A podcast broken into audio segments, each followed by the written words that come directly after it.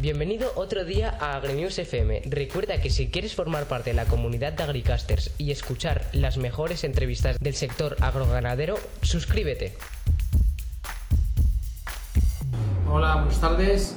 Eh, buenas tardes a todos los seguidores de la revista Vinews, la revista Vinews de Avicultura, eh, que la revista Vinews que, que se publica en España para la agricultura española, también en América Latina para todo el continente americano y Brasil, como nuestra compañera, que ya la he visto que también ha entrado por aquí a seguirnos un, un ratito, esa entrevista. Bueno, como es habitual, los jueves, eh, em, eh, cada semana, cada jueves, hacemos unas eh, entrevistas a personalidades, personas em, importantes del sector avícola en España y en América Latina también, pero el jueves sobre todo son españolas y como cada jueves pues tenemos eh, pues un perfil muy variopinto ¿no? hemos tenido pues em, eh, veterinarios hemos tenido consultores hemos tenido directores de empresa directores de integración productores de huevos em, representantes de, de, interprofesionales y de asociaciones eh, hoy vamos a hacer por segunda vez una entrevista si no me equivoco espero no equivocarme no meter la pata, pero vamos a hacer por segunda vez una entrevista a uno de los a un productor de huevos, uno de los productores de huevos importantes de España. Él, eh, es Juan Gigante. Eh, los que nos dedicamos a la agricultura en general y sobre todo, sobre todo a la agricultura de puesta y la agricultura en general lo conocemos todos. Veo que ya está conectado, estás por aquí, Juan, ya te veo, has entrado, ahora te invito. Eh, vamos a tener con nosotros el día de hoy. Tenemos varias, bastantes cosas que, hablar, que decirles. Sé que ha habido cambios en la empresa y quiero hablar un poquito con él de este tema. Eh, Juan Gigante, para quien os voy a relatar un poquito el perfil eh, profesional y, educacional que ha tenido. Él es licenciado en la Universidad de Alcalá en Ciencias Económicas y Empresariales, es decir, es un empresario del sector avícola. Eh, también es doctorado, se doctoró en Ciencias Empresariales en la Universidad de Alcalá en el 83, ya hace unos añitos ya. Eh, pero su carrera profesional eh, empezó, se inició en 1980 en el ámbito de la consultoría y la docencia universitaria en la Universidad de Alcalá de Henares. Es una ciudad para los, mira, los latinos que nos seguís eh, fuera desde España, Alcalá de Henares es una ciudad que está muy cerquita de Madrid, que es preciosa. Es una ciudad histórica, con universidad histórica, y quien venga por España, que normalmente no solemos ir a otras grandes capitales, merece la pena no irse de España eh, sin, eh, visitando Alcalá de Henares. Bueno, allí permanece como, que me he ido por el tema, en el 80 permanece como consultor y a universitaria 10 años, hasta el 90 y cuya vocación pertenece. Es decir, hoy tenemos una persona que, cuya vocación es la docencia, aparte de ser empresario. Y eso es, es, menos habitual. Eso. Eh, él se incorpora en DAU, eh, la empresa actualmente que es productora de huevos en España, que está en, en cerca de Guadalajara. Eh, en 1983, también como director financiero, y en 1985 ocupa el puesto de gerente de agua, o sea, compagina la parte de docencia con la gerencia de la empresa. Eh, hasta, hasta, el 90. En 1990-2000, además de la gerencia de DAGU, asume la dirección financiera del grupo de empresas Abicu DAGU. Abicu, para quien no conozca o quien sea más nuevo en el sector, Abicu era una integradora de pollos, básicamente. se dedica a producir pollos, DAGU era productora de huevos. Estaban como unidos en una, misma sociedad, un grupo que producía pollos, huevos e incluso, si no recuerdo mal, si no me estoy equivocado, creo que hasta conejos incluso llegó a producir. Es una, una empresa curiosa, ¿no? Que aquí en, en, España, en el Estado español, no, no se estira tanto, ¿no? que se compartan. Hay muy, poco, muy, muy, muy poquitas empresas. Sé que en países latinoamericanos, como en Colombia, en, en Perú, hay, se comparten más la producción de pollos y de huevos, pero aquí en España no. En España que se dedica a los pollos, pollos y a los huevos, los huevos en general. Eh, en el año 2000, las dos empresas, cabecera del grupo, toman, bueno, toman caminos distintos. Pues se separan y él asume la dirección general de DAO. La que, y ahí es donde entra dentro del accionariado y entra ya como una persona propietaria de la empresa. Desde el 19, o sea, hace dos años, además de director general, se ha convertido en presidente del Consejo de Administración. Eh, bueno, actualmente, como he dicho al inicio, él es... Director general y de DAGO y presidente del Consejo de Administración, pero mm, bueno, sí, eso, y aparte, además, no un pero, además, él, él, es vicepresidente desde el 19 también de, la, de Improbo, que es la interprofesional del huevo en España, que agrupa, y además, ahora hablaremos un poquito de esto con él, además ha conseguido agrupar a, bueno, a la mayor, mayor, de manera muy, muy, muy significativa, producción de huevos en España. Es también presidente de la Asociación de Agricultores de Castilla-La Mancha, le llaman ABICAM. ABICAM es los agricultores de Castilla-La Mancha, es presidente de esta asociación que, para quien esté fuera de España y no conozca cómo está la región, eh, cómo es España, cómo está distribuido, el, ah, mm, no sé, no me atrevería a decir que es la principal región, pero yo creo que sí, la, Castilla-La Mancha y Castilla León, las Castillas son los, principales productores de huevos de España en volumen. En consecuencia, es una asociación importante de la que es presidente. Pero no solo es de Avicam presidente, sino que también es presidente de ASEPRO, que es la Asociación Española de Productores de Huevos. Es decir, que en el cargo ostenta tres presidencias y una vicepresidencia. Vamos, que aburrirse no se aburre. Entonces, como ya tengo yo por aquí a Juan, voy a intentar invitarlo. A ver si lo encuentro, que estáis montón aquí. Aquí estás, Juan. Mira, ahora mismo te envío la invitación a con nosotros y empieza a preguntarte cositas de, de agricultura, ¿no? Vamos a hablar hoy, yo creo, y ser de huevos también un poquito. ¿vale? Hola, buenas tardes, Luis. ¿Qué tal? Bien, bien, bien. Eh, me has generado cierto estrés enumerando la trayectoria y los puestos de trabajo. Claro, todo esto eh, verdaderamente es posible contando con grandes equipos, tanto a nivel de empresa como a nivel de las asociaciones a las que pertenezco, con gran equipo y con un apoyo también incondicional del resto del sector que facilita muchísimo eh, el trabajo en las asociaciones. Hombre, yo eh, lo que tengo claro y también por la parte que me toca a mí es que sin un equipo detrás excelente una empresa no funciona. Entonces ya me imagino que debe ser un equipo importante, pero eso no quita que los cargos costentas de trabajo que hagas eh, también merece su respeto. O sea, no solo es la gente que tiene detrás. Yo creo que el trabajo que has estado haciendo, no todo el mundo tiene capacidad de hacerlo. Bueno, a estas alturas de la vida uno lo mira con cierta tranquilidad y satisfacción, es cierto, pero evidentemente siempre, eh, yo te lo decía y tú me, insistías en ello, todo esto siempre es posible gracias a la gente que nos acompaña en los distintos proyectos. Vale, entonces, eh, no, no, no, no, sé si me he equivocado en algo, lo he dicho todo bien, me, he omitido algo. No, no, no, no me parece que, todo, todo es correcto. Eh, yo, yo, si acaso, cuando hablabas de, de nuestra historia, y, claro, nos remontamos a los años 50 y hablabas de, de Abicu, efectivamente, y para hacer justicia tengo que decir que nuestros orígenes están en una cooperativa que nace en los años 50, que es la cooperativa de avicultores y cunicultores de Guadalajara, efectivamente.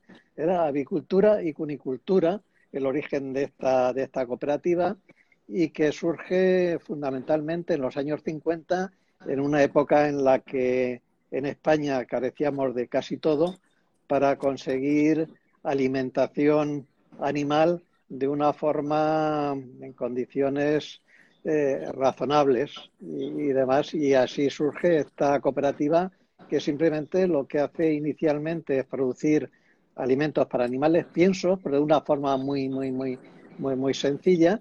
Eh, y posteriormente también pues desarrolla todo tipo de servicios para los socios de, la cooperativa. Como bien decías, eh, ese es nuestro origen. DAGU nace como cooperativa también en el 74 y en el año 80 ambas compañías se transforman en sociedad anónima. Permanecemos desarrollando un proyecto eh, empresarial en común durante 20 años, desde el año 80 hasta el año 2000, eh, en el que se produce el primer relevo generacional eh, en el grupo.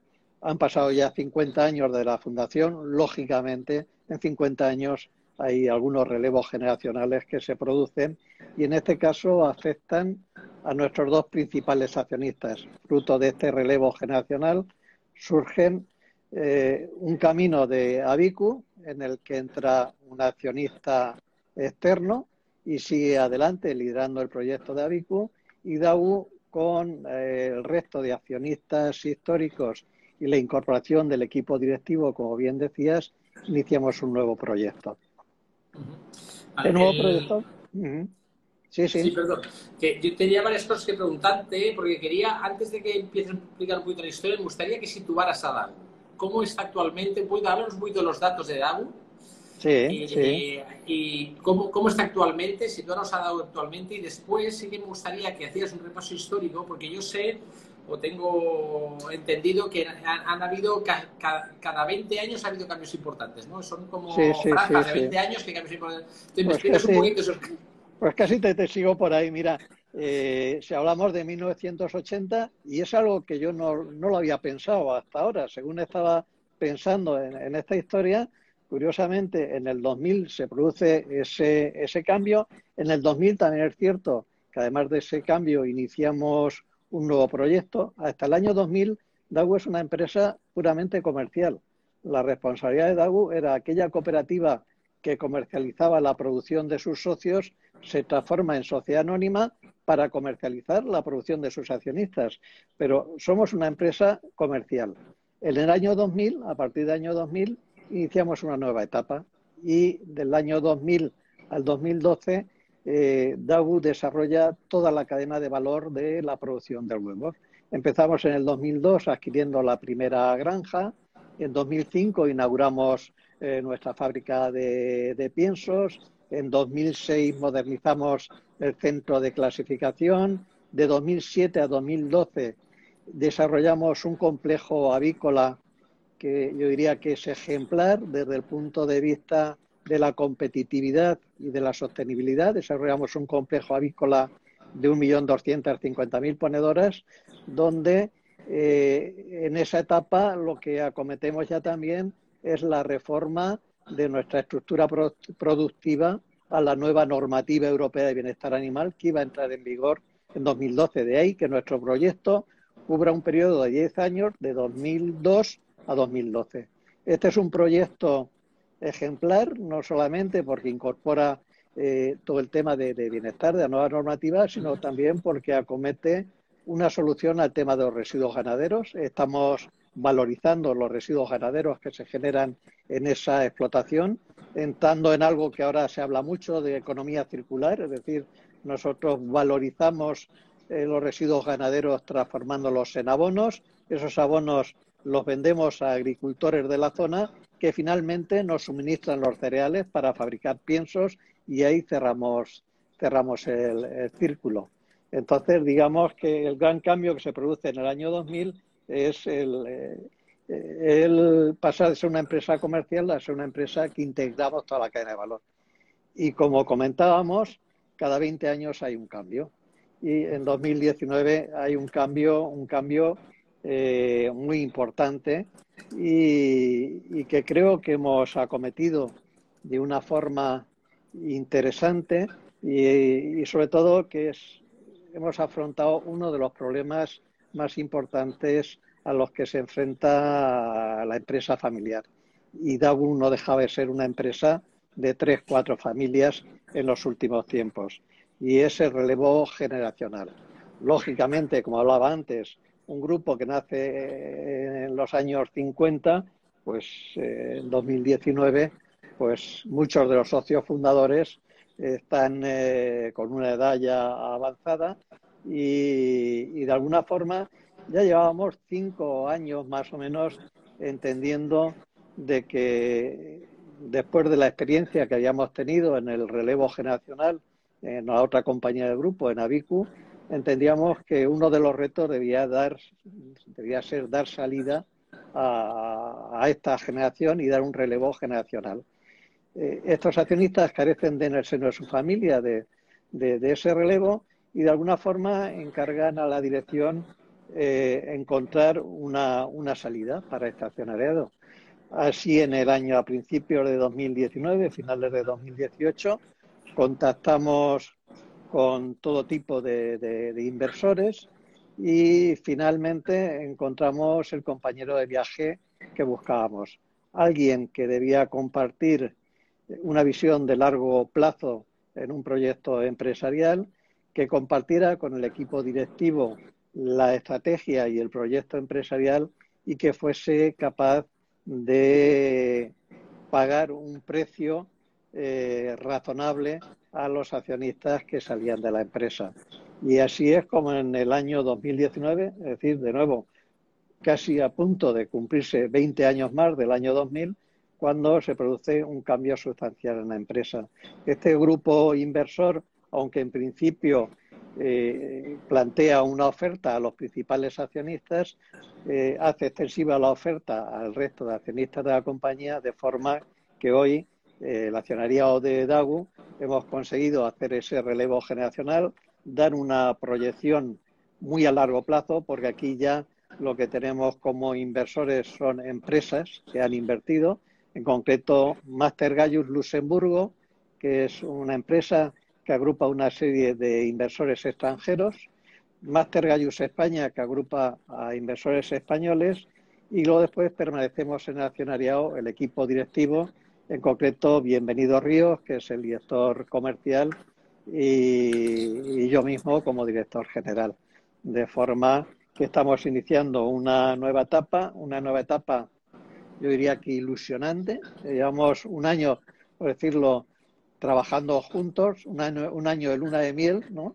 en el que hemos abordado pues la compra de tres nuevas explotaciones, reformas de más de 200.000 plazas de, de, ponedoras y demás. Y bueno, pues de, de nuevo ilusionados en, en, este proyecto.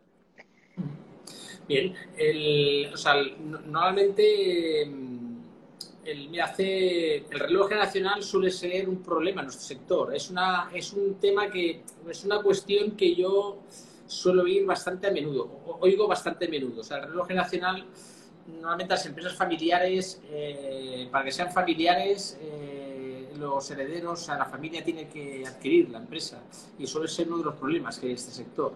No siempre el hecho de, de vender una acción a un a otras empresas es malo, no es una cuestión de necesitar dinero o, perder o ganar, es una cuestión de que tenemos el problema en este país del relevo generacional, está claro.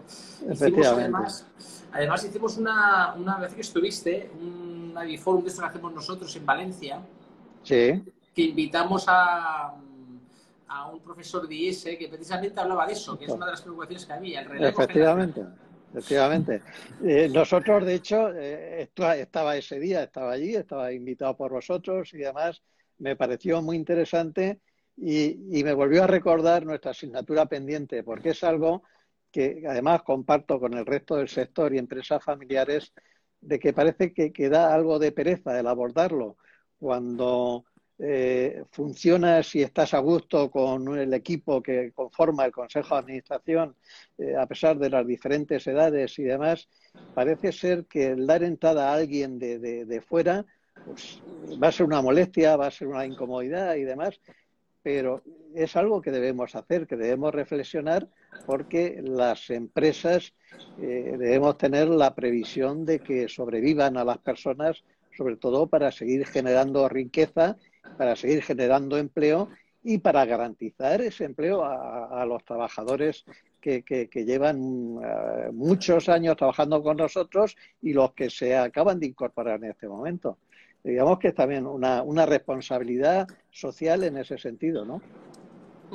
El, el, además, en, en, hablando de reloj nacional, precisamente, precisamente hay empresas hay empresas que han tenido fracasos eh, estrepitosos por esta, por esta razón. O sea, si no se acomete con, con mucha antelación, es, al final es una empresa. Las empresas tienen que prepararse porque uno nunca sabe qué le puede pasar. Uno todo funciona bien y al día siguiente deja de funcionar.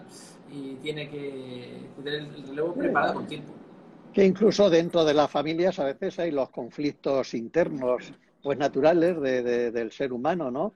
Y, y si eso se traslada al seno de un negocio, pues puede terminar con el negocio. Entonces es preferible buscar una solución de, de este tipo y finalmente, pues herederos si los hay y reciben una retribución por su capital, pues es lo que más fácil se administra y se divide.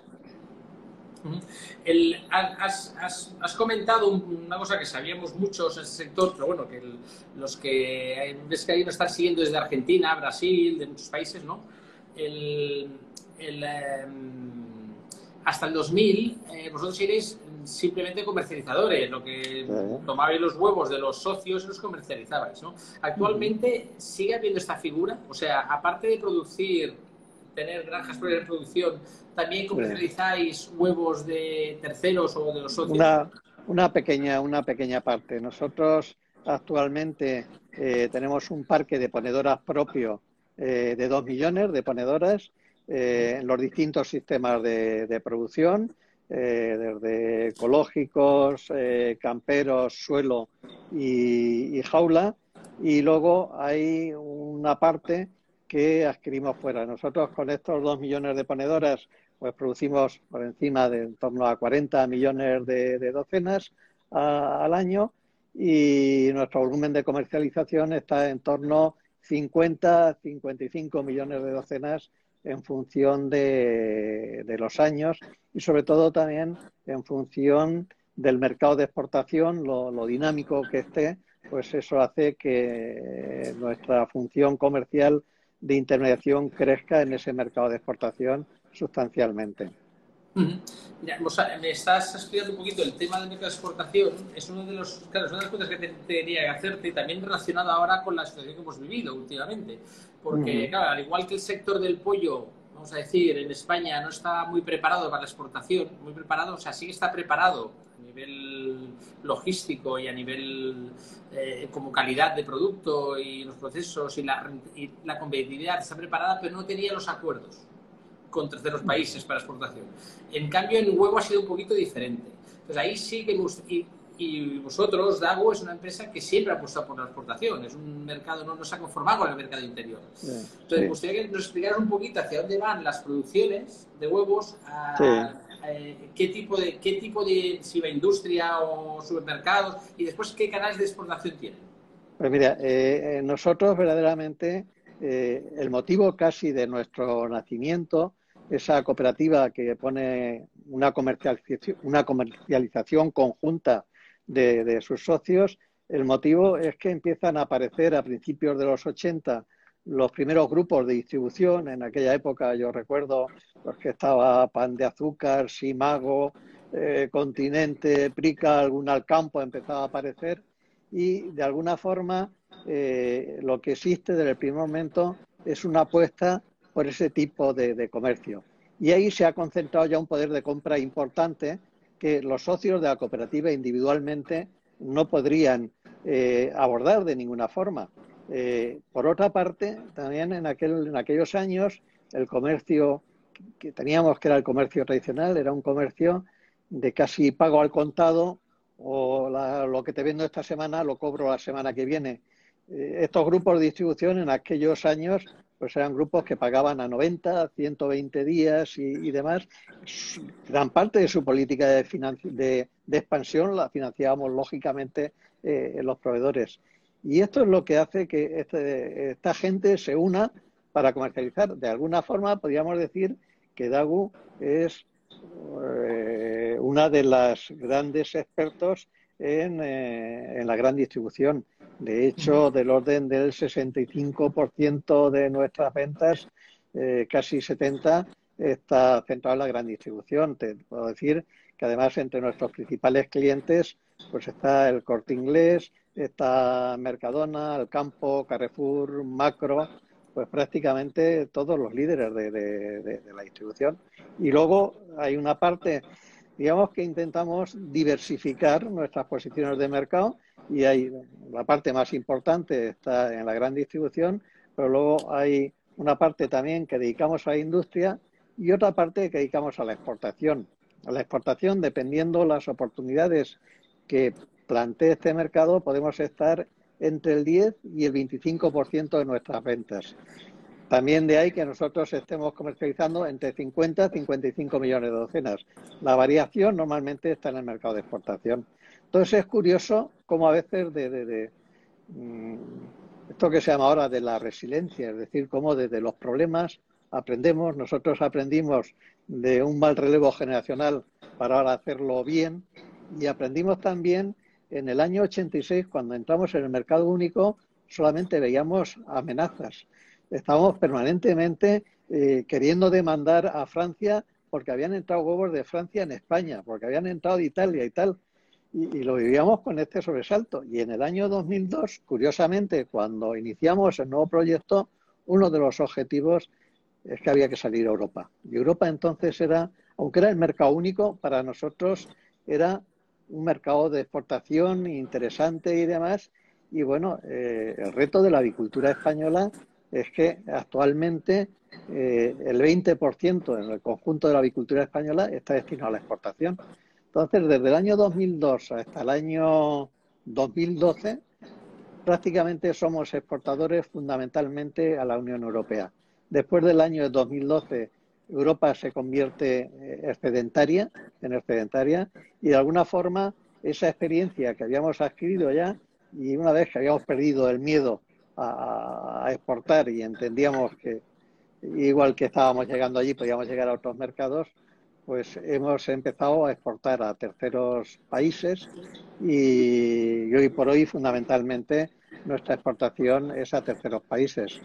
Es cierto que eh, es complicado competir en el mundo, eh, sobre todo porque eh, tenemos un modelo de producción, el modelo de producción europeo, que es muy exigente en temas de seguridad alimentaria, temas de trazabilidad, eh, temas medioambientales, restricciones en el empleo de transgénicos, temas de bienestar animal y demás. Entonces, esto hace que el modelo europeo no sea especialmente competitivo en el mundo.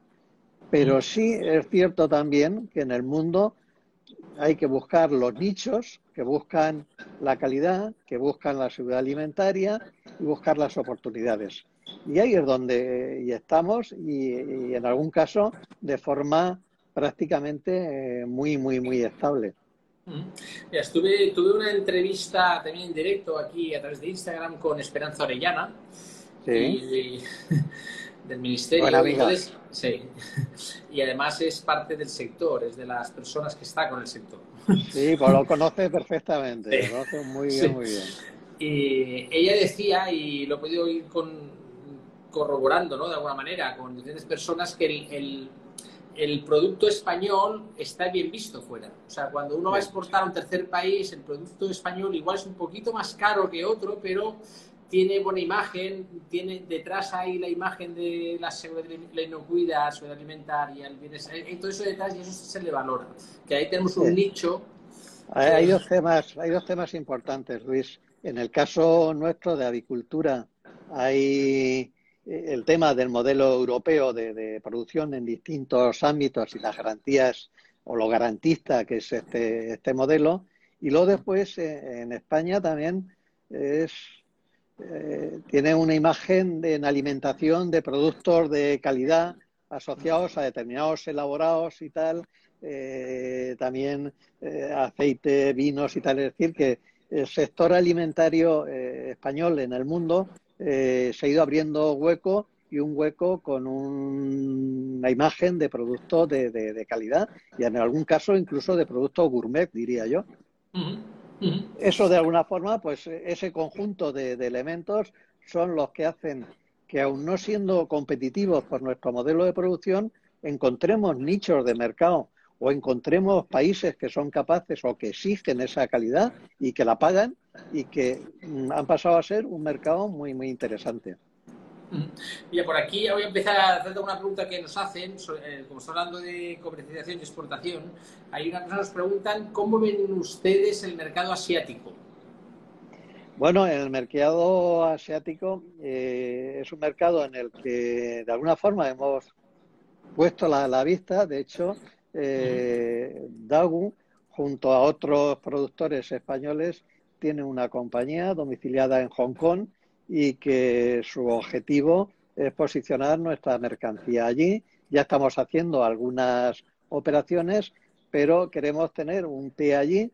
Eh, de momento es eh, una oficina comercial eh, únicamente, pero a través de esta oficina comercial ya estamos vendiendo allí, efectivamente, por la demanda, por la población y sobre todo porque es un mercado oriente donde conviven, yo diría, dos siglos distintos y que a la vez que tenemos un mundo rural, tenemos grandes ciudades con poder adquisitivo y, demás que buscan esos productos eh, gourmet eh, y, demás y que los pagan. Y, ahí es donde eh, nosotros no podemos competir con la producción local, no podemos competir incluso con grandes productores como Estados Unidos, que también y tal, pero nosotros sí, en base a nuestro modelo y en base a, la imagen que España eh, tiene de otros productos alimenticios, aprovechar ese hueco para introducirnos en, los mercados, incluso, como es nuestro caso, introducirnos directamente en algunos lineales. O sea, ¿se prevé que España aumente las exportaciones poco a poco y que se convierta, en, por ejemplo, España en cerdo es un gran exportador de cerdo? es un gran exportador. En huevo podemos aprovechar, nosotros en España tenemos terreno. España sí, sí, terreno. sí, sí, sí, sí, sí. Eh, no sé si tanto como el cerdo, lo del cerdo es espectacular. Eh, ahí ha habido también problemas sanitarios, eh, la peste porcina y tal, que, de alguna forma han ayudado el que España esté fuera de, de ese problema, han ayudado muchísimo a ese fortalecimiento del sector hay toda una gama de elaborados y de valor añadido y demás que en el huevo no tenemos. En el huevo tenemos un producto fresco y casi el principal elemento de valor añadido de un huevo es que sea un producto fresco. es, más, es más complejo, tiene el problema de la fragilidad, un producto que absorbe olores y sabores cuando comparte locales con otros productos eh, es complejo, pero sin tener las aspiraciones que pueda tener el sector del cerdo, eh, no, nosotros debemos estar eh, posicionados en todos los mercados y conocer lo que está pasando y ver las oportunidades que pueden surgir.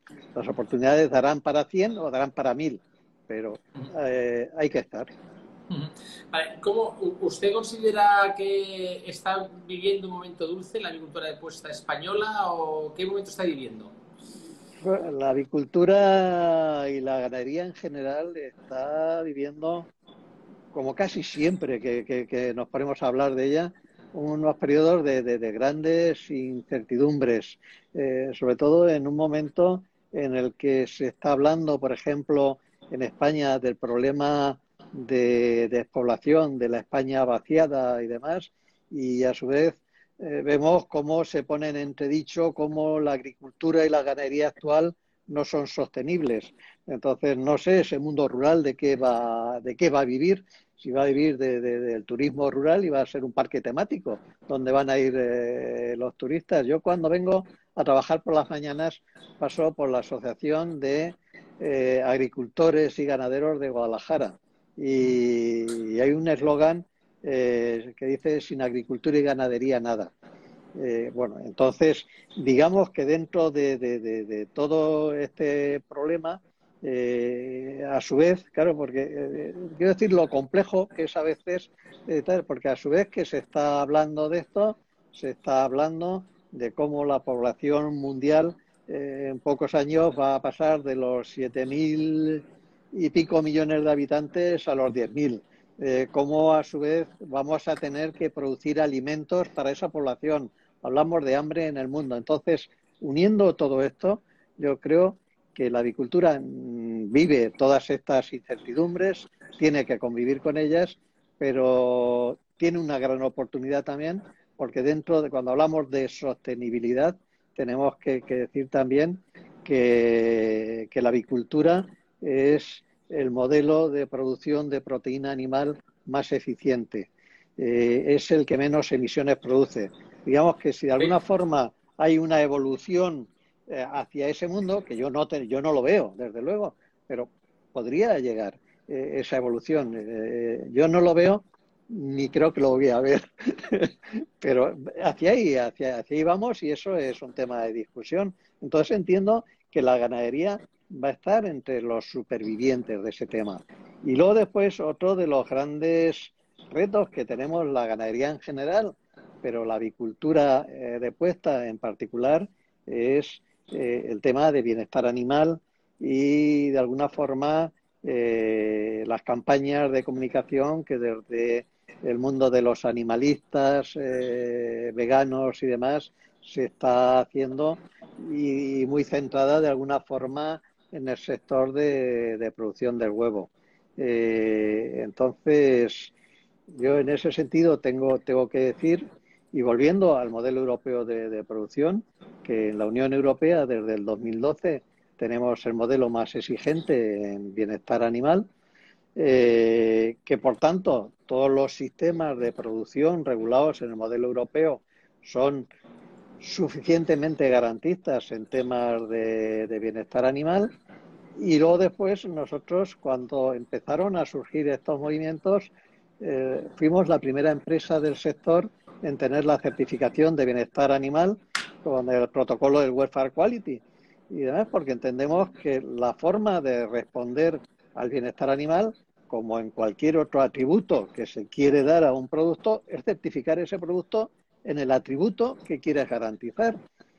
Entendemos también que luego después están surgiendo otras visiones del tema del bienestar que van hacia los sistemas alternativos y bueno, pues no podemos vivir de espaldas al consumidor, a los clientes y demás y mm, tenemos nuestras producciones certificadas y demás, pero también entendiendo que la demanda va por ahí, también en este momento el sector debe acometer esa evolución hacia sistemas alternativos. ¿A qué ritmo? Al ritmo que demanden nuestros clientes y que demanden los consumidores. Eh, pero es otro reto que tenemos delante y eso sí empieza a ser un problema para el sector porque el sector hizo grandes inversiones para adaptarse en 2012. Esas inversiones a día de hoy todavía son inversiones que estamos pagando o tenemos que pagar y de momento estamos en otra revolución industrial, por decirlo de, alguna forma, y eso no es lo peor de todo. El problema está en que eh, los distribuidores han anunciado la retirada del huevo de jaula de sus lineales y demás, eh, con unos compromisos a un año y ha habido una carrera a ver quién es el primero, pero luego después el sector está encontrando problemas para repercutir los mayores costes que tienen estos sistemas de producción en el precio. Entonces vemos cómo en los lineales está compitiendo huevo producido sin jaula en el suelo, pues con el huevo de código 3 y a partir de ahí el sector tiene un problema y tiene un reto que es el poner en valor ese esfuerzo inversor que hemos hecho porque entendemos que si el consumidor lo demanda y el cliente lo demanda, el sector lo debe acometer, pero también la otra parte, la parte de la demanda, nosotros como oferta debemos ofertarlo, pero la parte de la demanda debe admitir y entender que si el sistema de producción libre de jaula eh, supone un encarecimiento de 15 céntimos por docena, pues que debe pagarse eh, y dentro de la cadena de valor, que es algo también de lo que se habla mucho en el mundo de agricultura, ganadería y por parte de nuestros políticos, debemos también vigilar que esa cadena de valor se cumple se cumple honestamente. Vale, el, además he muchas preguntas en mí aquí ahora porque tengo quiero hablar un poquito contigo de los animalistas, quiero hablar de la promoción, que hay muchas cosas que hablar, pero quiero introducir un para acabar con el tema productivo antes contigo para no meterlo en medio después. El, claro, vosotros producís huevos en jaula, huevos libre de jaulas y huevos ecológicos.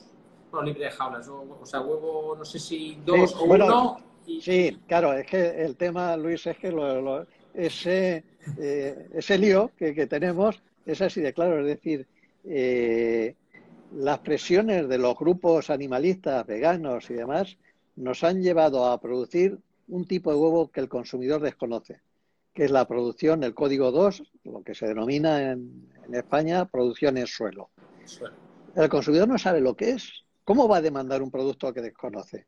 Entonces, de alguna forma, el sector, eh, y porque así no lo demandan los distribuidores para que el consumidor lo identifique, tenemos que poner libres de jaulas, un término que está rayando los límites de incluso de la legalidad a la hora de utilizar esa denominación eh, y demás, pero es la única forma de que el consumidor identifique ese producto si realmente lo está demandando.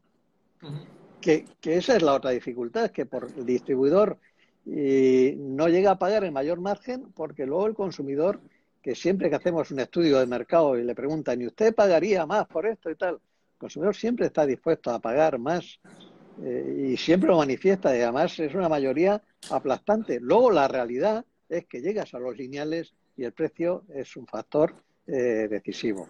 Y no siempre está dispuesto a pagar ese sobreprecio y en ese sentido la distribución también, pues para mantenerse competitiva con la gente que no ha hecho este movimiento, intenta mantener un código 2, pero al precio que tiene su competencia de código 3, pero claro, eso a, costa de las espaldas del productor es un riesgo.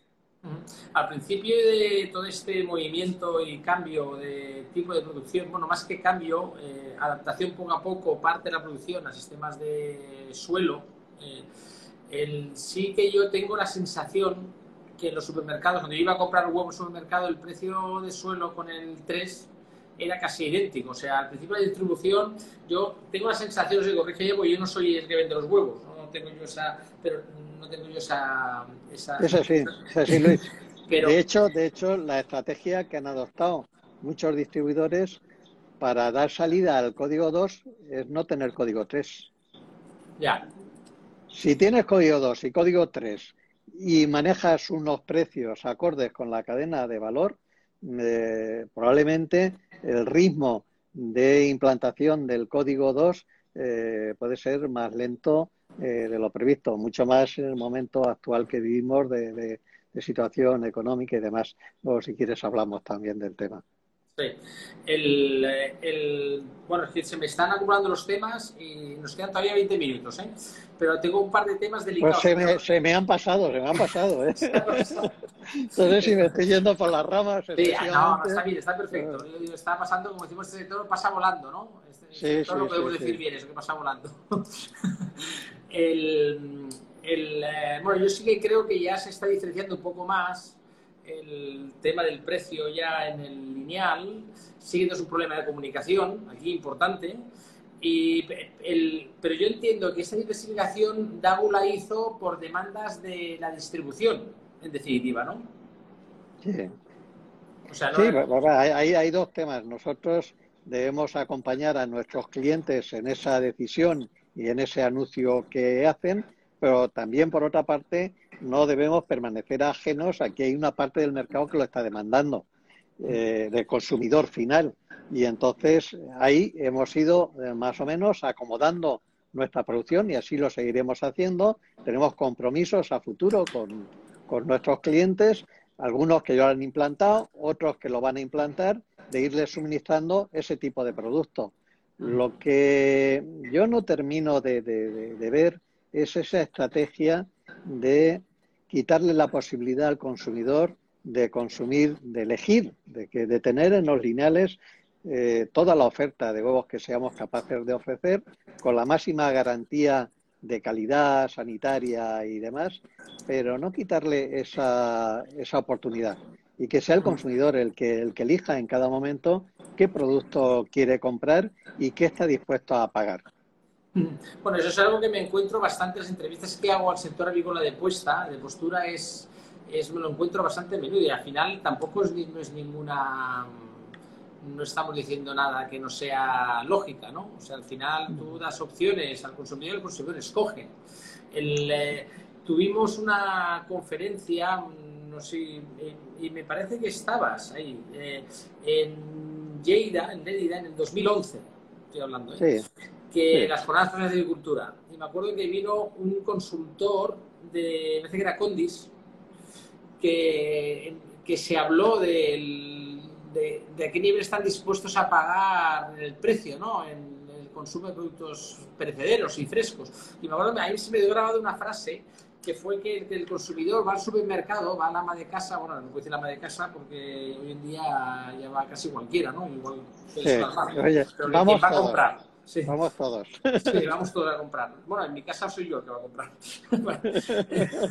Entonces, el, cuando va a comprar, tomamos el, la, compra y vemos a ver los garbanzos. Me voy a decir esta frase, me voy a ahorrar 13 céntimos en, el, el, bote de los garbanzos. Me lo voy a ahorrar porque son 13 céntimos. Pero después nos vamos a comprar un coche y hablamos de 20.000 euros, 30.000, 26, hablamos de 5.000 euros arriba, 5.000 euros abajo y ahí, ahí no están los céntimos. En cambio, en, la comida sí que miramos el céntimo, en cosas que, que es más, que está más, destinado a lo que es el, no el placer, pero sí el, cosas no son, que no son de, primera necesidad, ahí sí estamos dispuestos a pagar más.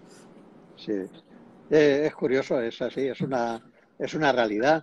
Y cada vez que analizas el mercado y sobre todo cuando vienen tiempos de crisis y, el sector entra en situación de pérdidas, que años de esos nos toca vivir, y haces números y dices, no, si este sector, si el consumidor, el consumidor paga dos, tres céntimos más, estamos que nos salimos, y dos o tres céntimos más en una docena de huevos eh, que el consumidor entre consumo directo e indirecto, pues me parece que consume 270 eh, huevos al año, pues, pues eso no es nada.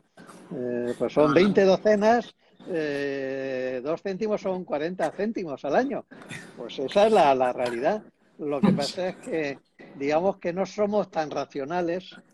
Tú mismo lo estabas diciendo, como a veces eh, derrochamos el dinero, incluso cuando compramos productos de alimentación. Miramos un producto de alimentación básico y decimos, este son 5 céntimos, 2 céntimos menos y somos eh, capaces de comprarlo en ese impulso y acto seguido nos vamos al Rincón Gourmet y, compramos cualquier capricho mm, que no vale ni mucho menos lo que estamos pagando.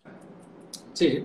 Y, eh, es que hay, hay dos conceptos. Eh, eh, hay una, yo he oído más o menos a veces un discurso en este sentido y es que hay productos que se compran que son productos de primera necesidad, que son los alimentos básicos, y hay productos en los que se cumpla pensando en un disfrute. Digamos que hay cosas que cumplen una función eh, nutricional y hay otra parte de nuestro consumo que tiene una función lúdica, gastronómica, de disfrute, y ahí es donde, digamos, perdemos la racionalidad y, utilizamos otros criterios. Y efectivamente, cuando llegamos a la caja, pues nos encontramos con esa realidad de que mm. hemos ahorrado a lo mejor dos céntimos en una cosa y luego después eh, hemos comprado un producto eh, que probablemente es el que hace subir la cosa. Yo compro solamente pocas veces porque mi mujer no me deja, porque yo reconozco que soy un consumidor totalmente irracional. Llego a casa con la cartera vacía y, me pregunta a continuación, bueno, ¿y, mañana qué vamos a comer? nada útil, nada útil. Sí, tenemos, bueno, sí, dicen que la economía familiar se maneja mejor en casa si lo llevan las mujeres. Sí, se ha dicho eso. Yo lo tengo claro, yo soy bastante torpe.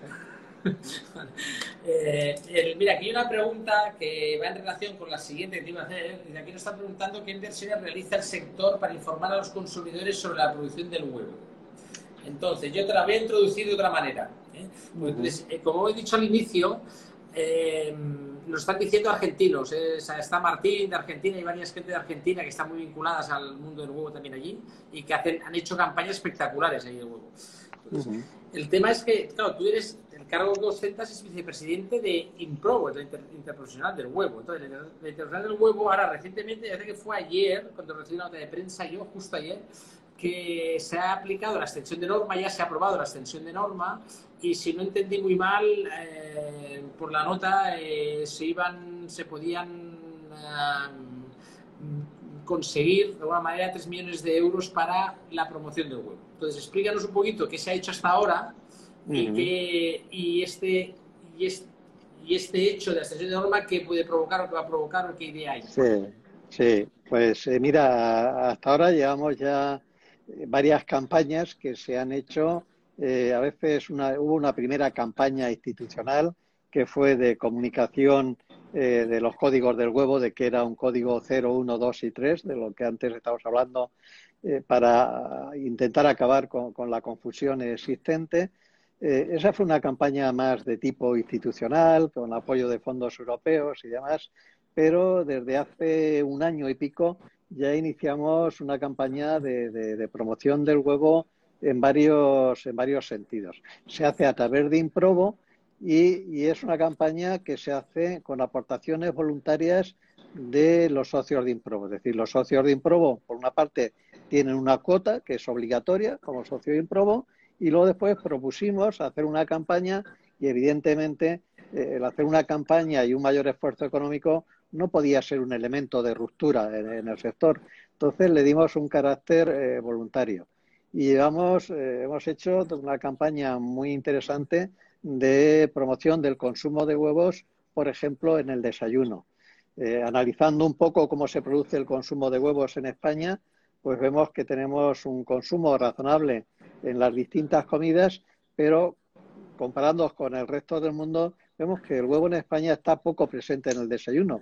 Si acaso en los hoteles, cuando vamos de vacaciones, porque allí hay una visión más internacional de, ese desayuno y aparece y a partir de ahí lo consumimos en ese momento, pero luego volvemos a casa y dejamos de consumirlo. Entonces hay una campaña muy importante que hemos hecho en ese sentido.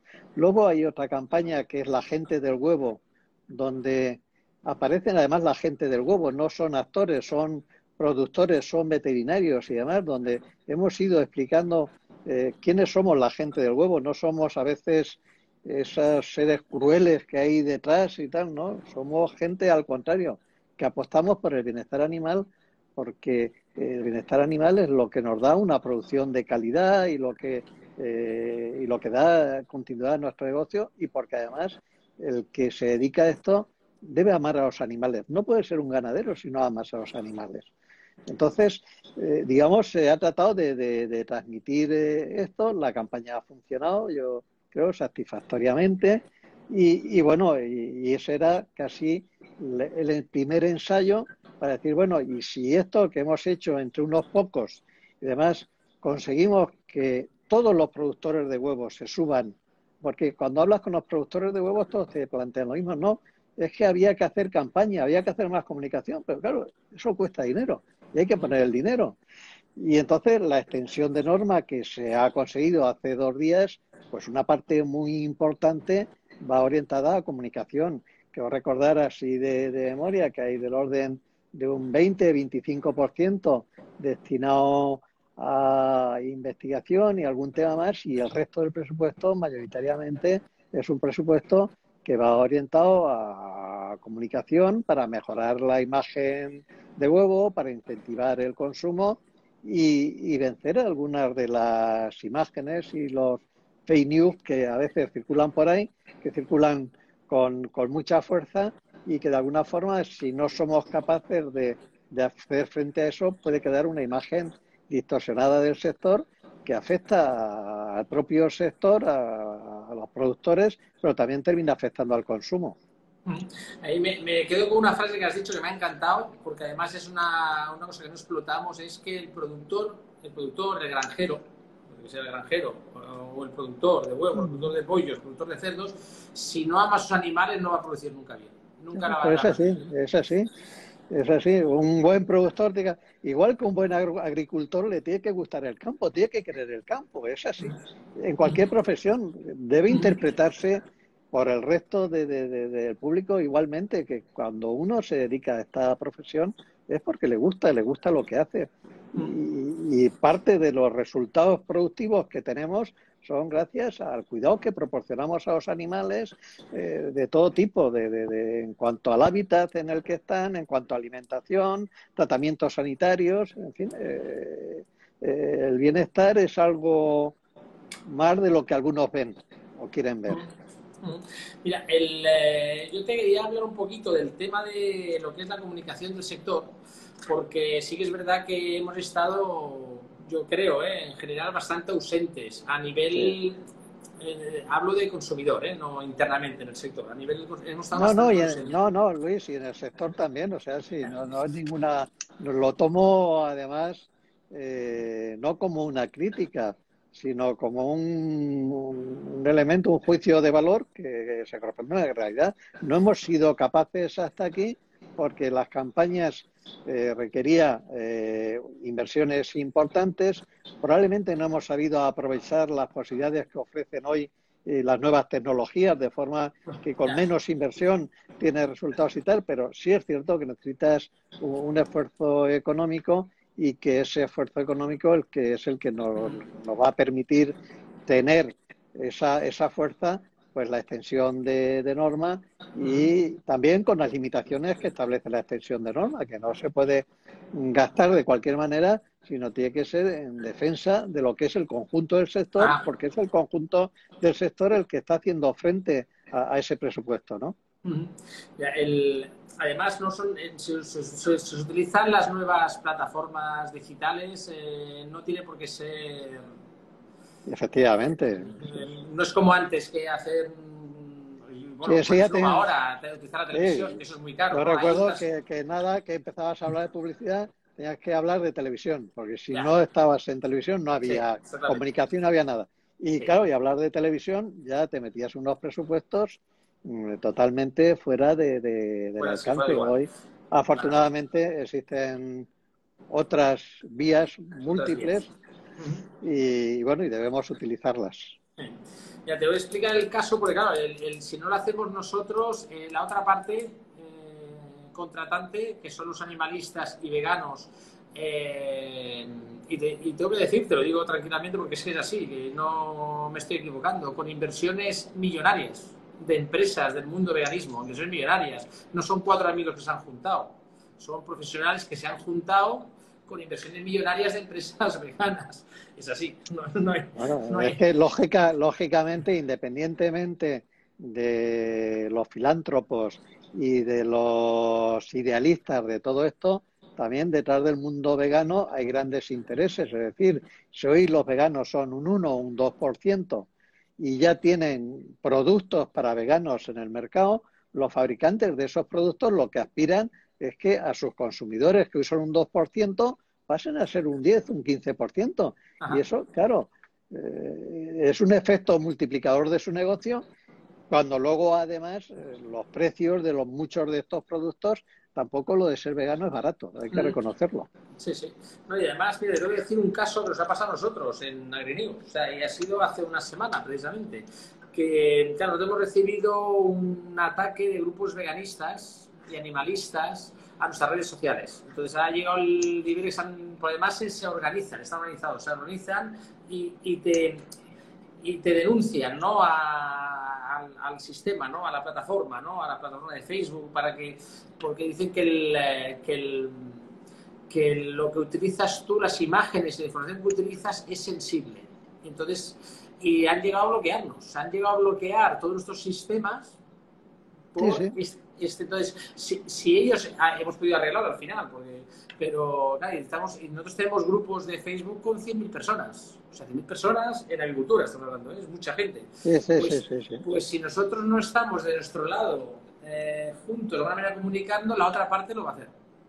Sí, eso sí. Lo que, y aquello que nosotros no comuniquemos ya lo comunicarán otros y habrá esa versión, la versión de los otros que, que, es otra versión, o sea, que tampoco emito ningún juicio de valor. Es una visión que es la que ellos tienen, pero los demás tenemos otras y tenemos que también tener las ventanas para defender esa, esa visión distinta y con absoluto respeto a la que puedan tener otros.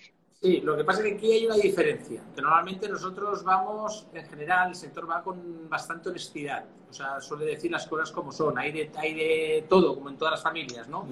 Pero normalmente estos grupos animalistas suelen estar bastante desinformados, porque si uno un poco miramos todos los posts que ellos publican, dicen que los, hormonos, los, los pollos se hormonan, que los animales sufren, que usan todo un lenguaje muy negativo, muchas veces es falso, por estar informados, pero como, como, es gratuito decir eso, es muy difícil contrarrestar. Igual ahí sí que tenemos que hacer un poco de trabajo para que, no ellos, porque ellos no los vamos a convertir, ellos ya son así, pero ese, ese es uno de los retos. que no se convierta.